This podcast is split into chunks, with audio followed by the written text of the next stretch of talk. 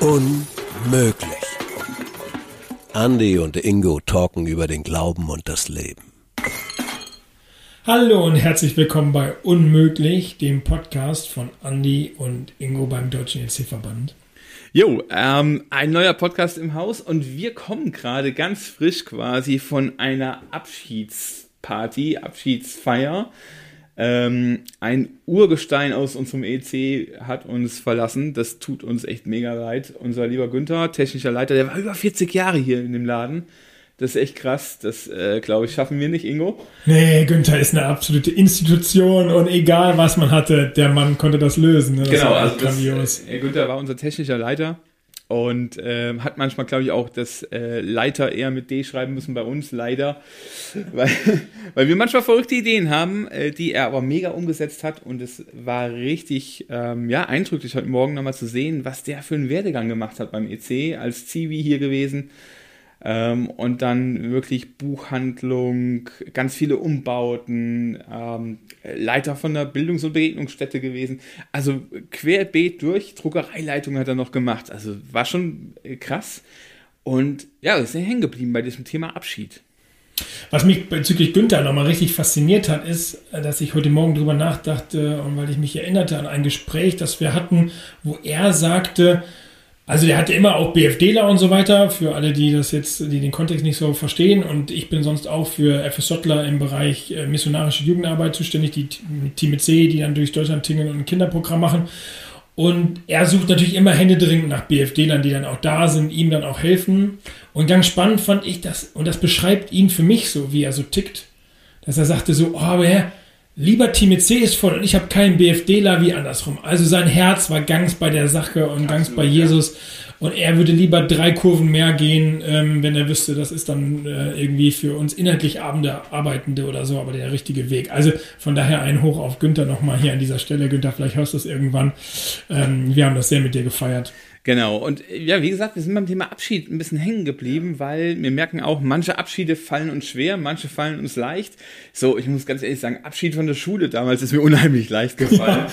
Ja, ähm, ja es gibt so Abschiede, die, die sind einfach, ne? Ja, Von zu Hause ausziehen, ab zum Zivildienst fiel mir irgendwie auch leicht.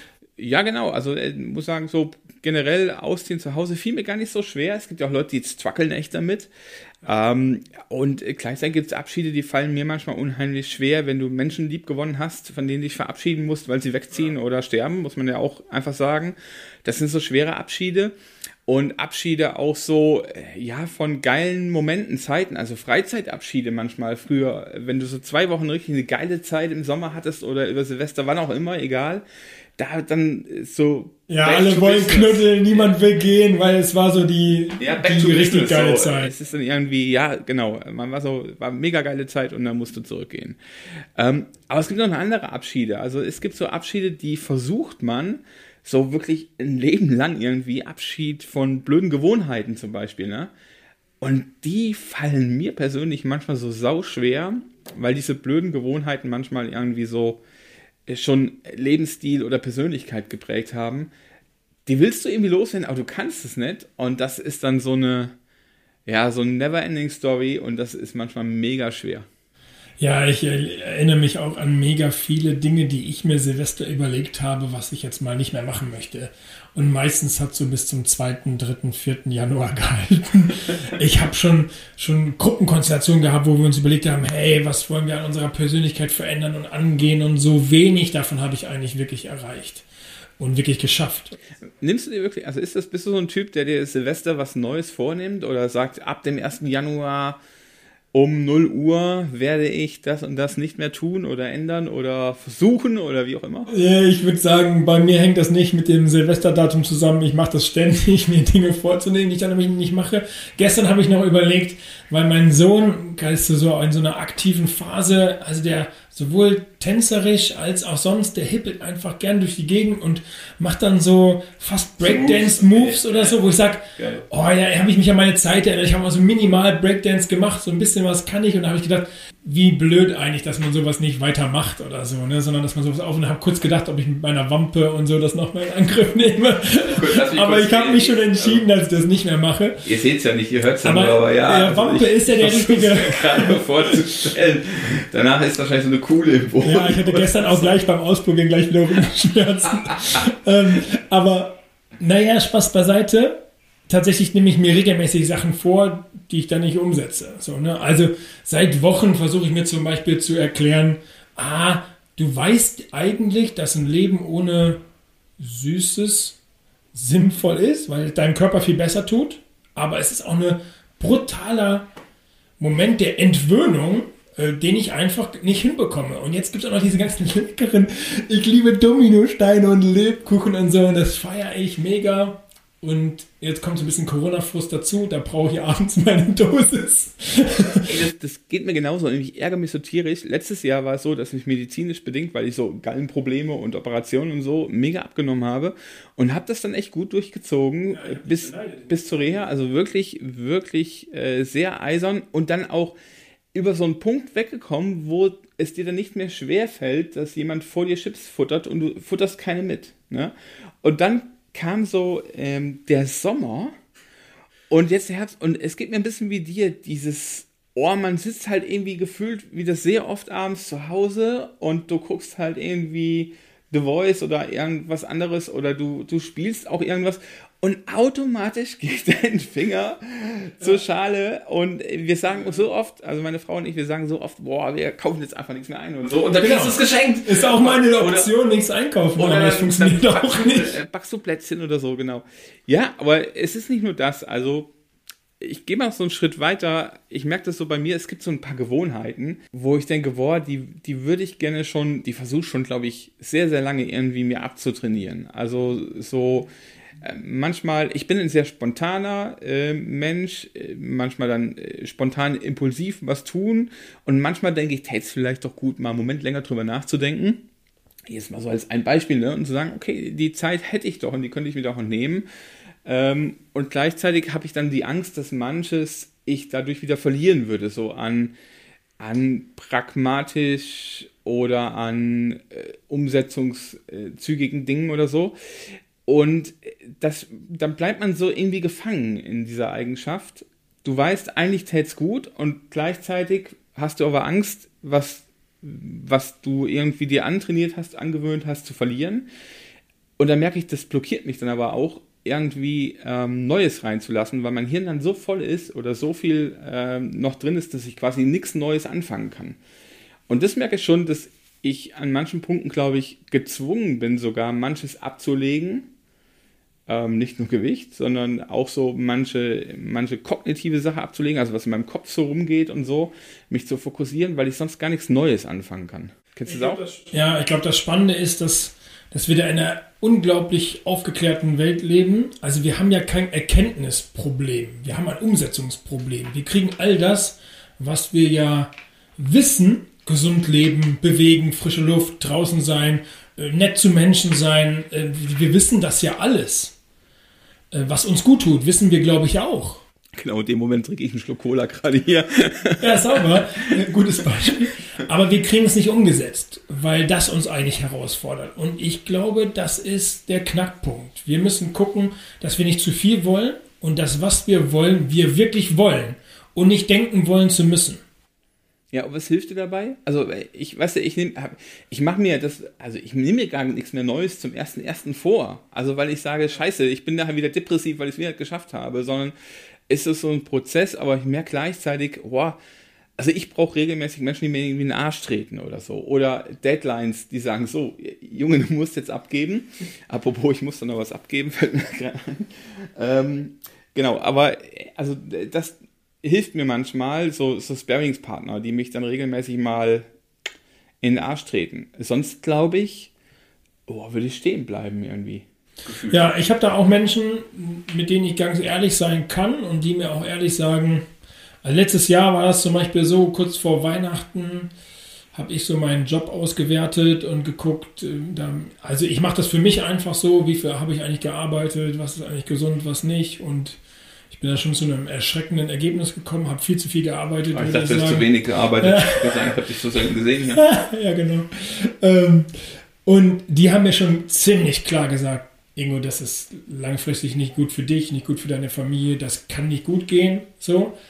Und das hat mich auf der einen Seite tief getroffen, auf der anderen Seite bin ich natürlich dankbar, dass es Menschen gibt, die mir sowas so deutlich sagen.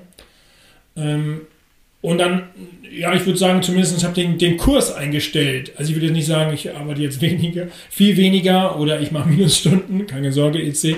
Aber ähm, ja, ich, ja, ich habe gemerkt, ähm, okay, ich muss meinen Kopf da justieren, weil für mich ist das normal geworden. Und das ist natürlich nicht gut, wenn Dinge, die nicht gut mhm. sind, normal werden haben wir ja eine, eine Einstellung oder eine Vorstellung, die eigentlich ungesund ist, die uns nicht gut tut. Und ich glaube, das ist ungesund. Und ich glaube, dann müssen wir ran.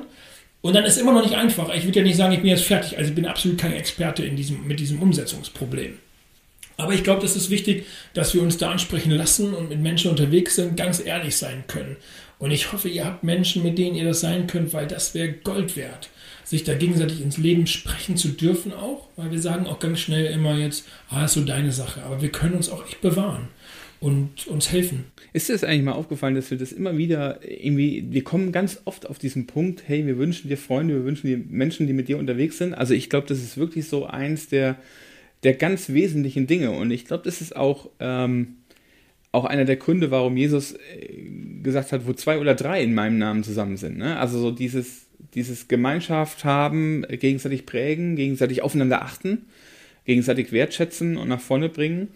Ähm, ich würde aber noch einen Schritt gern davor setzen. Ich glaube, was auch total wichtig ist, ist das, was du äh, eben so ja, im Nebensatz über deinen Job gesagt hast. Du hast dich mal hingesetzt und hast mal geguckt, boah, wie ist eigentlich gerade so der, der Ist-Stand? Ne? Also wie sieht es eigentlich gerade aus? Was mache ich eigentlich gerade alles? Was tue ich? Was tue ich vielleicht mit vollem Herzen, manchmal nur mit halbem Herzen? manchmal alles nur mit halber Kraft, weil irgendwie nichts mehr geht. Und ähm, zu gucken, okay, was ist mir wichtig und was möchte ich äh, stärker in den Fokus nehmen. Ich glaube, das muss davor irgendwie stehen, nochmal klar zu kriegen, okay, was ist eigentlich meine Stärke oder wo will ich rein investieren? In was oder in wen will ich investieren? Ähm, und was muss ich dafür aufgeben oder ändern, damit ich wirklich da reinpowern kann? weil ich glaube, die Gefahr ist wirklich dann so, dass wir entweder alles tun und dabei kaputt gehen oder wir machen nichts. Und daran gehen wir auch kaputt, weil uns das nicht irgendwie zufriedenstellt. Und dann wirklich Leute zu haben, die diesen Weg mit mir gehen, ähm, die mich korrigieren, die mir aber auch sagen, äh, ein bisschen too much, ein bisschen zu wenig, ähm, das braucht es auch. Aber ich glaube, es braucht dieses bewusste, bewusste Gucken, ey, was ist eigentlich gerade in meinem Leben so los? Also habe ich für meine Freunde Zeit, habe ich für meine Partnerbeziehung Zeit, habe ich ähm, ja, ich sag mal ganz Zeit blöd, für eigene Interessen. Ja, auch, Zeit für eigene Hobbys auch. Ich sag mal, klingt vielleicht blöd, also alle Schüler werden mich lieben dafür, habe ich für meine schulische Kiste Zeit. Also wenn ich halt, mein, mein Ziel ist, ich will das oder das gerne beruflich mal erreichen, dann muss ich ja auch irgendwo einen Fokus mal auf das setzen, wo ich es lerne oder so. Und das ist nicht das Attraktivste, aber ja, es ähm, gehört halt irgendwie dazu. Und wie kriege ich das unter, ohne dass es so ein Dauerstress ist?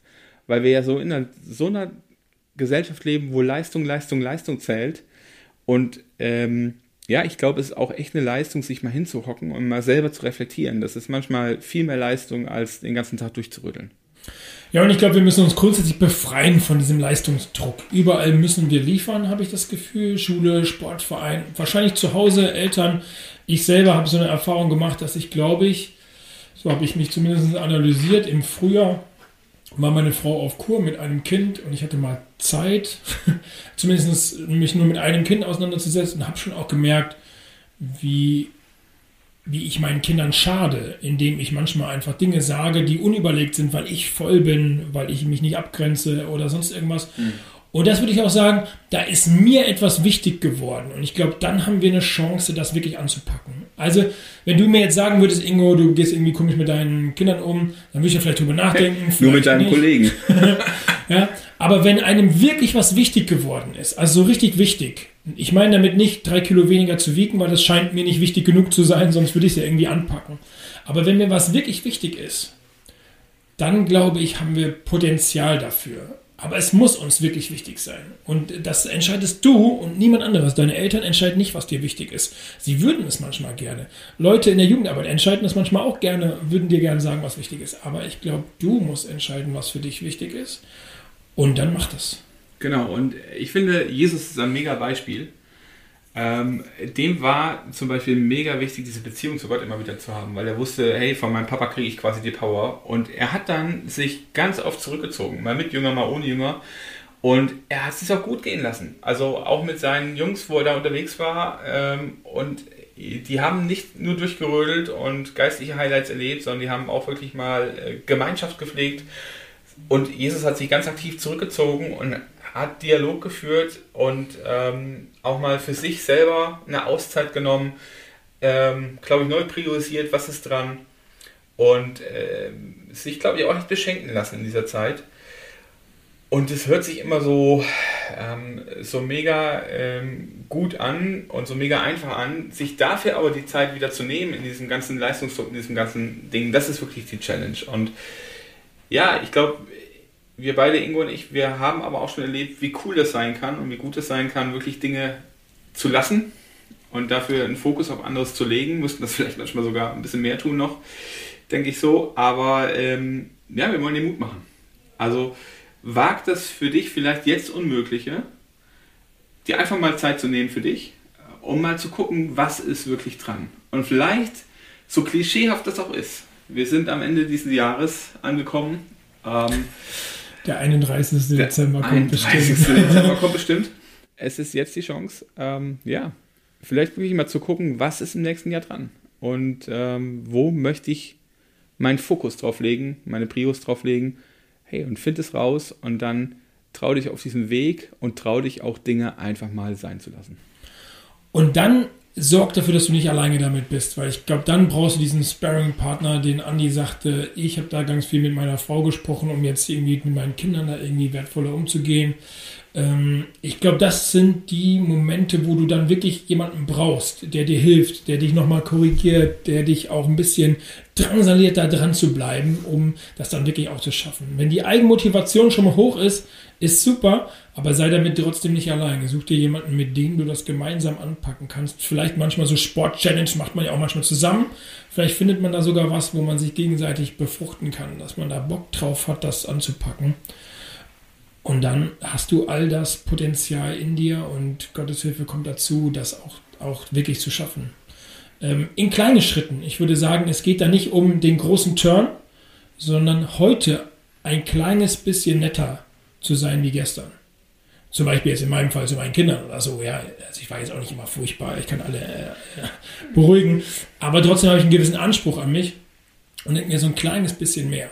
Also, das ist, glaube ich, das Richtige. Nicht gleich den riesengroßen Schritt. Machen wir einen Punkt oder einen Doppelpunkt.